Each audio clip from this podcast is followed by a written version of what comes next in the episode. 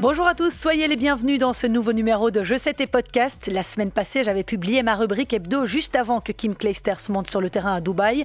Son retour a suscité pas mal de réactions positives, on verra ça. Et puis on fera le tour du monde pour savoir qui sont les vainqueurs cette semaine à Marseille, Delray Beach, Rio et Dubaï. On parlera aussi de David Goffin qui n'était pas au top de sa forme hein, en ce mois de février en indoor. Ça ne peut qu'aller mieux pour la tournée américaine. Et puis chez les femmes, le phénomène Ribakina a encore frappé. La jeune Kazakh a disputé sa samedi la cinquième finale de sa saison. Je vous parlerai aussi de l'infirmerie pleine à craquer et de l'absence pour quelques mois de Roger Federer. Je vous souhaite une belle écoute de ce nouveau numéro. Mon nom est Christelle Joiris.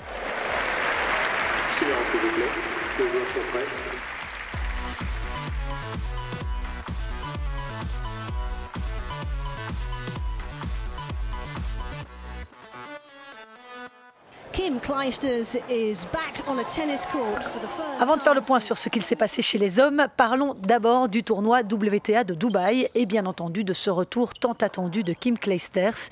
Il a été très médiatisé et salué par de nombreux observateurs. La Limbourgeoise était tombée sur un gros morceau pour son retour aux affaires. Elle devait affronter au premier tour Garbine Muguruza, récente finaliste de l'Australian Open, à qui elle a opposé une très belle résistance, dans le deuxième set surtout, le temps quand même de retrouver ses marques une défaite 2-6, 6-7, mais une défaite encourageante au vu de son étonnant niveau de jeu après 7 ans d'absence. Ses frappes de balle n'ont pas pris une ride, il lui a surtout manqué de la régularité, notamment au service. Elle a quand même commis 10 doubles fautes. Et puis de la mobilité, pas encore retrouvée à 100%.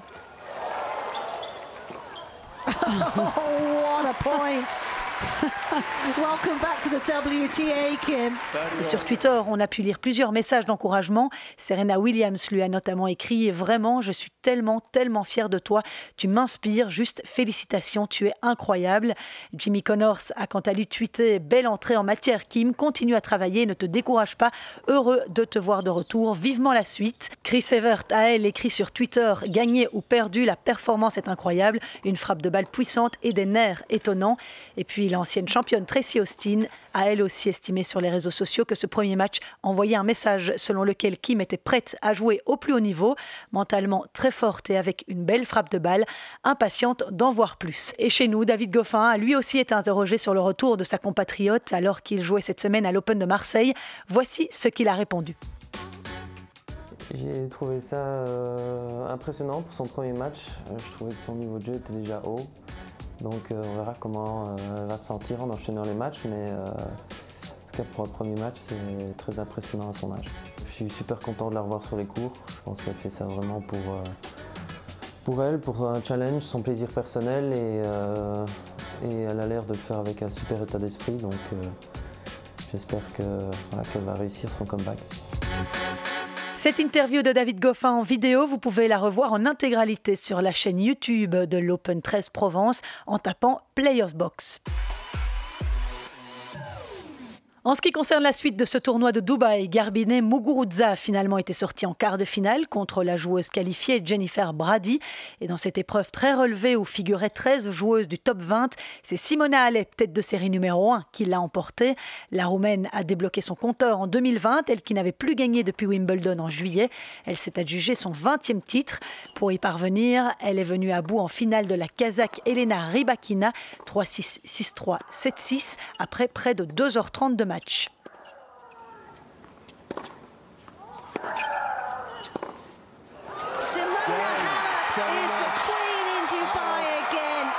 On écoute la réaction de Simona Alep lors de la cérémonie de remise des prix.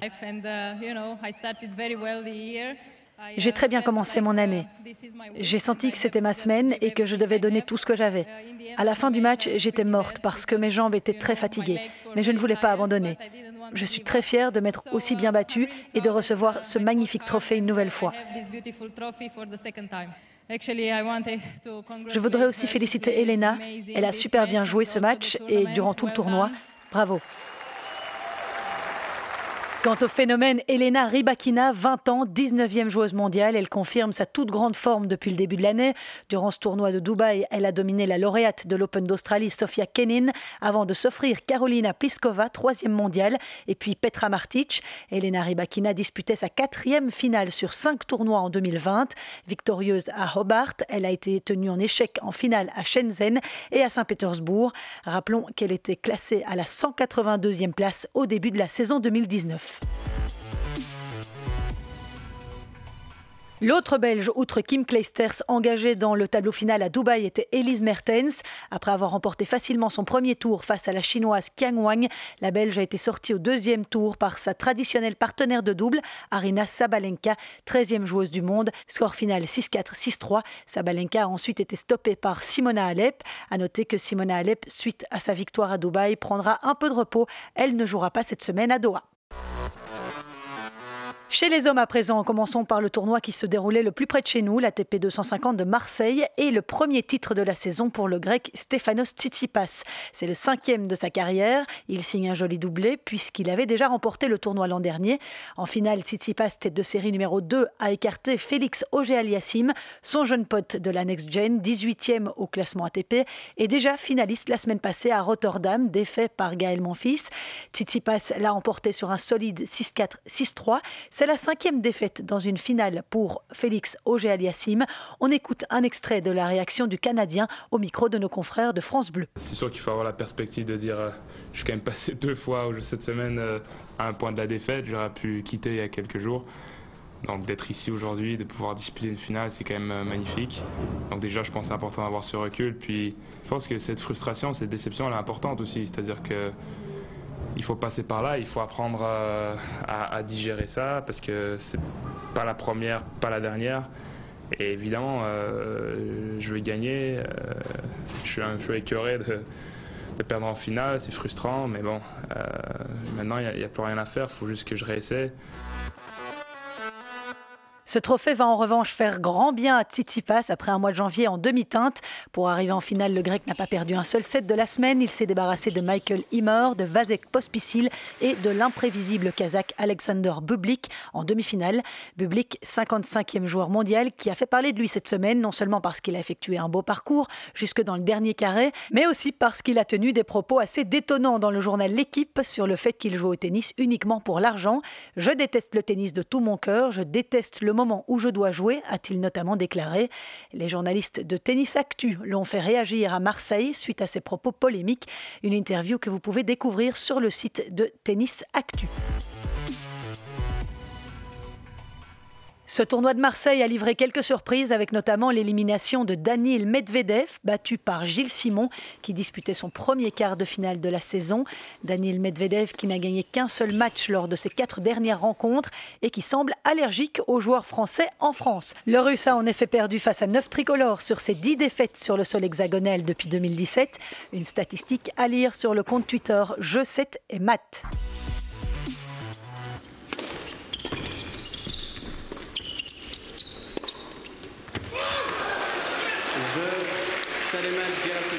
L'autre grosse déception de la semaine, c'était la nouvelle défaite prématurée de David Goffin.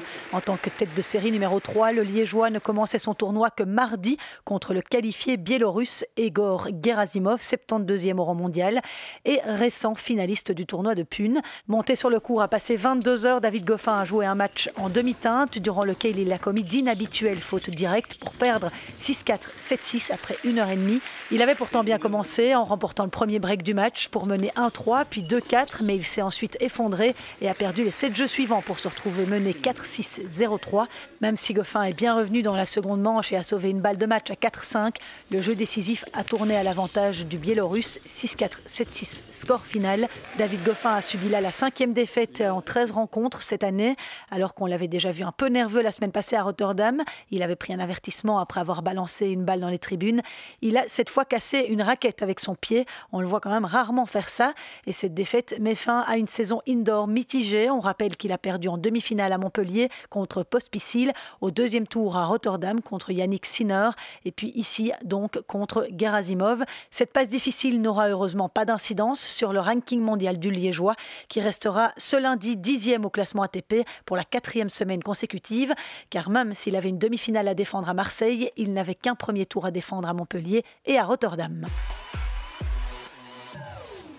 Un autre tournoi ATP 250 se déroulait cette semaine à Delray Beach aux États-Unis. Ce nom vous dit peut-être quelque chose parce que Xavier Malice l'a remporté à deux reprises. Vous vous en souvenez peut-être. Ce tournoi se joue à l'extérieur sur surface dure. Cette année, la première tête de série était Milos Raonic, 32e à l'ATP, en l'absence de l'Australien Nick Kyrgios, forfait à cause d'une blessure au poignet. Mais Milos Raonic a été sorti en demi-finale par le futur vainqueur du tournoi, le géant américain Rayleigh Opelka, 54e à l'ATP en finale, l'Américain de 22 ans a battu le Japonais Yoshihito Nishioka après 3 sets disputés, 7-5, 6-7, 6-2. C'est le deuxième titre que remporte l'Américain après sa victoire l'an dernier à New York. Lundi, il fera son retour dans le top 40 mondial à la 38e place.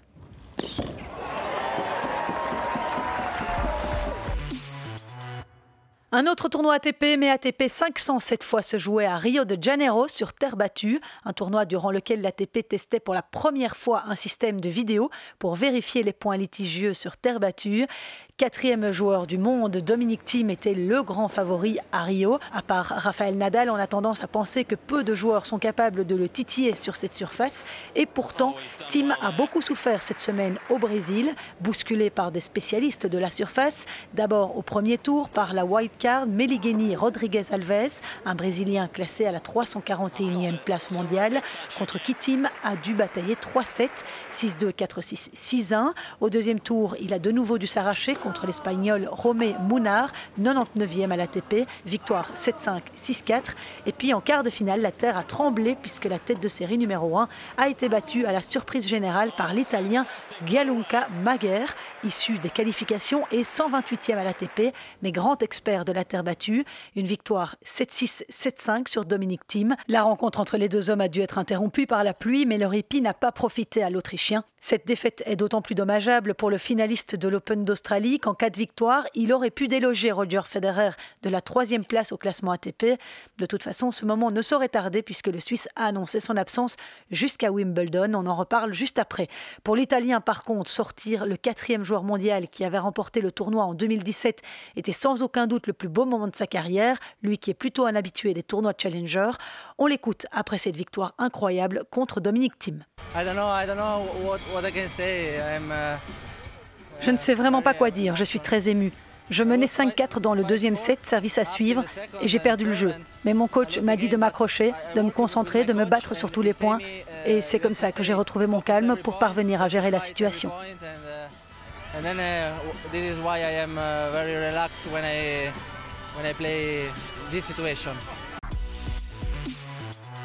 L'Italien a poursuivi sa route jusqu'en finale en battant en demi-finale le lucky loser hongrois Attila Ballas. Pour sa toute première finale ATP, il était opposé au Chilien Christian Garin, 25e mondial. Et c'est le Chilien mieux classé qui s'est imposé 7-6, 7-5. Il s'offre son quatrième titre sur le circuit ATP.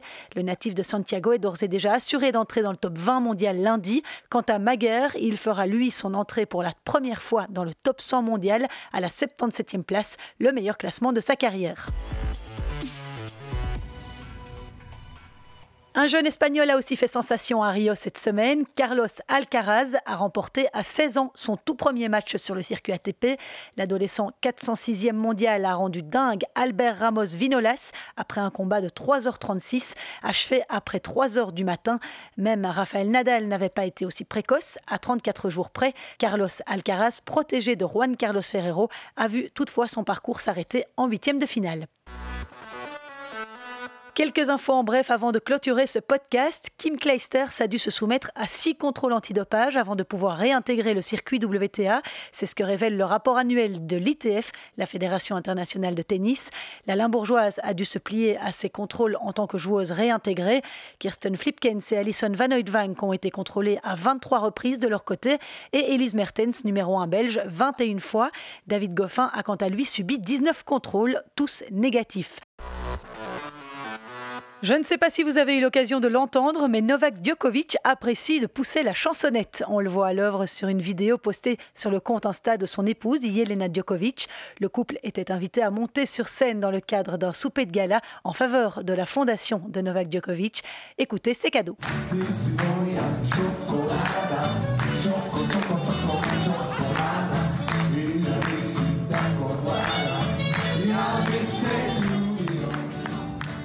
Dans un registre beaucoup moins drôle et la nouvelle n'a pas pu vous échapper, Roger Federer a annoncé jeudi sur son compte Instagram avoir subi une arthroscopie au genou droit. Le contraignant a déclaré forfait pour toute la tournée américaine et également pour Roland Garros. Le Suisse espère être de retour pour la saison sur gazon en juin. Diego Schwartzmann est lui aussi blessé. Il s'est déchiré l'adducteur gauche la semaine passée à Buenos Aires en s'arrachant pour sauver quatre balles de match lors de son quart de finale contre Pablo Cuevas. Il n'a finalement pas pu jouer la demi et espère être de retour pour les Masters 1000 d'Indian Wells et de Miami. La semaine prochaine, je vous reviendrai avec des nouvelles fraîches du tournoi WTA de Doha, où les meilleurs ont rendez-vous. Trois Belges sont dans le tableau final Kirsten Flipkens, Alison Van Oudvank et Elise Mertens. Mertens et Van Oudvank ont gagné facilement leur premier tour. Flipkens joue ce lundi après-midi. Merci beaucoup d'avoir été nombreux fidèles au poste. Je vous rappelle que vous pouvez vous abonner à Je 7 et Podcast sur Spotify, Deezer, Apple Podcast, Google Podcast. Et puis, si vous avez l'occasion de parler de moi autour de vous, ce serait super. Merci. À la semaine prochaine. Thank you.